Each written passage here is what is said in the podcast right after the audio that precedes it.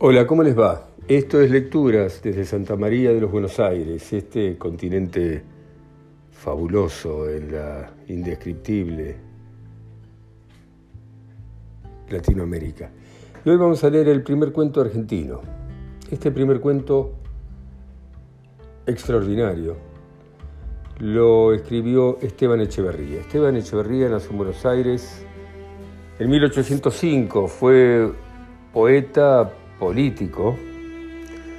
En su juventud estudió latín, francés, dibujo en la Universidad de Buenos Aires y cuando tenía 20 años, como todo muchacho de aquella época que estaba en condiciones de poder hacerlo, viajó a París, donde desordenadamente estudió matemática, física. Publicó en el año 1832, pero en forma anónima, un poema que se llamaba La novia del plata o Elvira, pero no, tuvo demasiado éxito. Después publica en el año 1834 Consuelos, que era un libro de poemas, y en el año 1837 Rimas, donde ahí también publica un poema conocido que se llama La cautiva. Fue parte de lo que se llamó el Salón Literario de 1837, de un librero joven que se llamaba Marco Sastre, donde participó junto a Bautista Alberdi y a Juan María Gutiérrez, entre otras personas. Fuera, fue un hombre disconformista, rebelde, cuestionador. Eh, y en su destierro, él se desterró por estar en contra del gobierno de Rosas. Él no quería hacer una literatura que fuera una diatriba, que fuera un panfleto. Yo no escribo basura. Y como una demostración, escribe una tremenda y trágica metáfora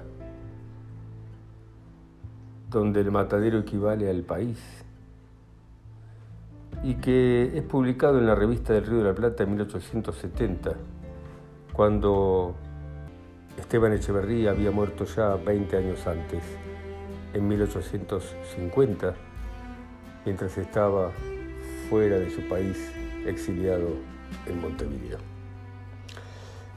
Y el matadero comienza de esta manera.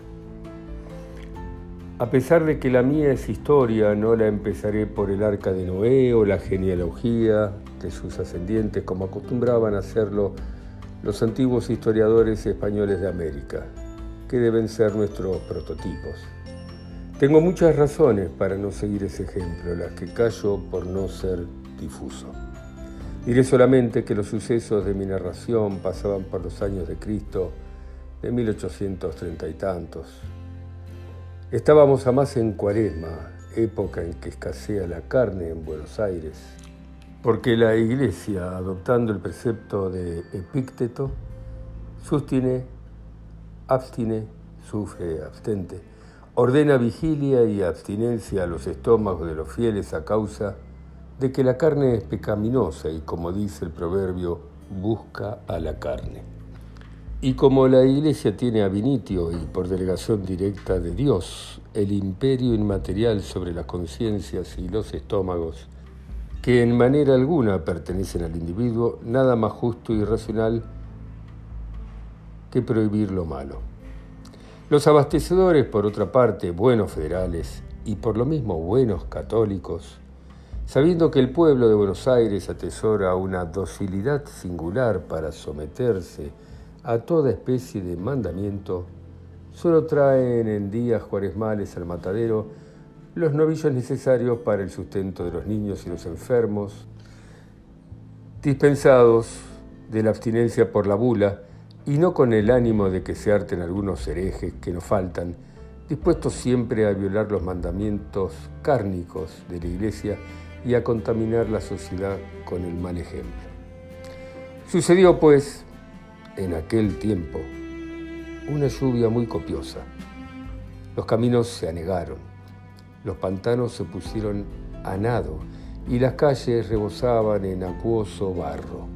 Una tremenda avenida se precipitó de repente por el riachuelo de Barracas y extendió majestuosamente sus turbias aguas hasta el pie de las barrancas del Alto.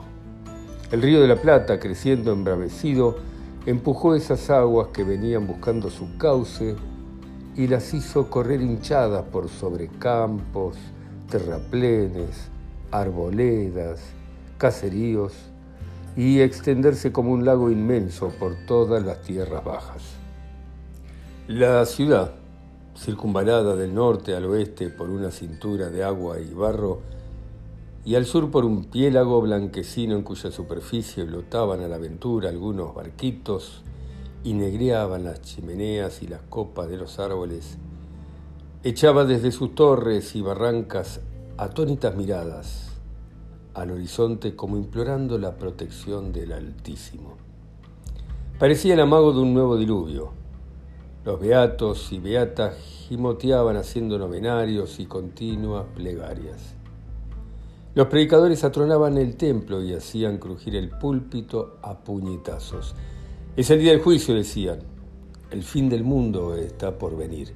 La cólera divina rebosando se derrama en inundación Ay de ustedes, pecadores, ay de ustedes, unitarios, impíos que os mofáis de la iglesia, de los santos, y no escucháis con veneración las palabras de los ungidos del Señor.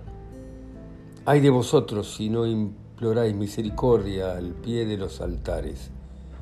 Llegará la hora tremenda del vano crujir de dientes y de las frenéticas imprecaciones Vuestra impiedad, vuestras herejías, vuestras blasfemias, vuestros crímenes horrendos han traído sobre nuestra tierra las plagas del Señor.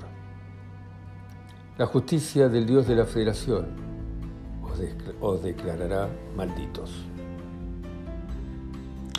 Antes de continuar con este cuento, quisiera hacer una aclaración histórica.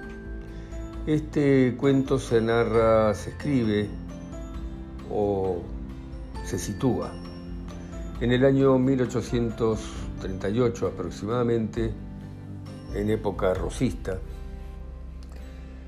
Juan Manuel de Rosas fue un, estanciero que llegó al poder y lo ocupó por 20 años llevando adelante una tiranía implacable y teniendo como brazo armado la mazorca. La mazorca era un cuerpo de élite, bruto, ignorante y sanguinario, al que le gustaba llevarle a Rosas, y por orden de él, por supuesto, la cabeza de sus enemigos. Por supuesto que Juan Manuel de Rosas se hizo llamar el restaurador de las leyes, no sabiéndose qué leyes venía a restaurar,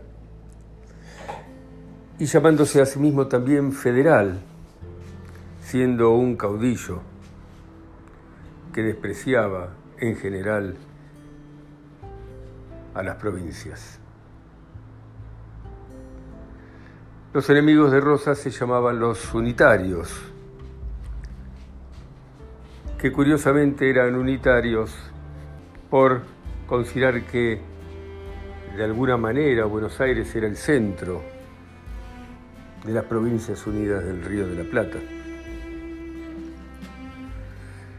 Sin embargo, los unitarios eran más federales que Rosas. De todas maneras, teníamos por un lado a la Santa Federación, como se hacía llamar, y por otro lado, Rosas le había puesto el nombre a sus enemigos de los salvajes, sanguinarios unitarios. Y por supuesto que para los que estaban a favor de Rosas en aquella época, los unitarios eran el mal, encarnaban el mal y por lo tanto cualquier cosa para deshacerse de ellos era buena. Entonces, Continúa así este cuento El matadero de Esteban Echeverría. Continuaba, sin embargo, creciendo a cántaros y la inundación crecía, acreditando el pronóstico de los predicadores. Las campanas comenzaron a tocar rogativas por orden del muy católico restaurador, quien parece no las tenía todas consigo. Los libertinos, los incrédulos, es decir, los unitarios, empezaron a amedrentarse al ver tanta cara compungida, al oír tanta bataola de imprecaciones. Se hablaba ya como de cosa resuelta de una procesión en que debía ir toda la población descalza y a cráneo descubierto acompañando al Altísimo, llevando bajo palio por el obispo, conjurando al demonio unitario de la inundación, se debía implorar la misericordia divina. Feliz o mejor, desgraciadamente, pues la cosa habría sido de verse, no tuvo efecto la ceremonia, porque bajando el río de la Plata la inundación se fue poco a poco escurriendo en su inmenso lecho sin necesidad de conjuros ni de plegarias. Lo que hace principalmente a mi historia es que por causa de la inundación estuvo 15 días el matadero de la convalecencia sin ver una sola cabeza vacuna y que en uno o dos todos los bueyes de quintas y aguateros se consumieron en el abasto de la ciudad. Los pobres niños y enfermos se alimentaban con huevos y gallinas y los gringos y herejes bramaban por el beef y el asado. La abstinencia de carne era general en el pueblo, que nunca se hizo más digno de la bendición de la iglesia y así fue que llovieron sobre él millones y millones de indulgencias plenarias. Las gallinas se pusieron a seis pesos y los huevos a cuatro reales. Y el pescado carísimo. No hubo en aquellos días cuaresmales promiscuaciones ni excesos de gula, pero en cambio se fueron derecho al cielo innumerables ánimas y acontecieron cosas que parecen soñadas. No quedó en el matadero ni un solo ratón vivo de muchos millares que allí tenían albergue. Todos murieron o de hambre o ahogados en sus cuevas por la incesante lluvia. Multitud de negras rebusconas de achuras, como los caranchos de presa, se desbandaron por la ciudad como otras tantas arpías prontas a devorar cuanto hallaron comible. Las gaviotas y los perros, inseparables rivales suyos en el matadero, emigraron en busca de alimento animal. Porción de viejos achacosos cayeron en consunción por falta de nutritivo caldo.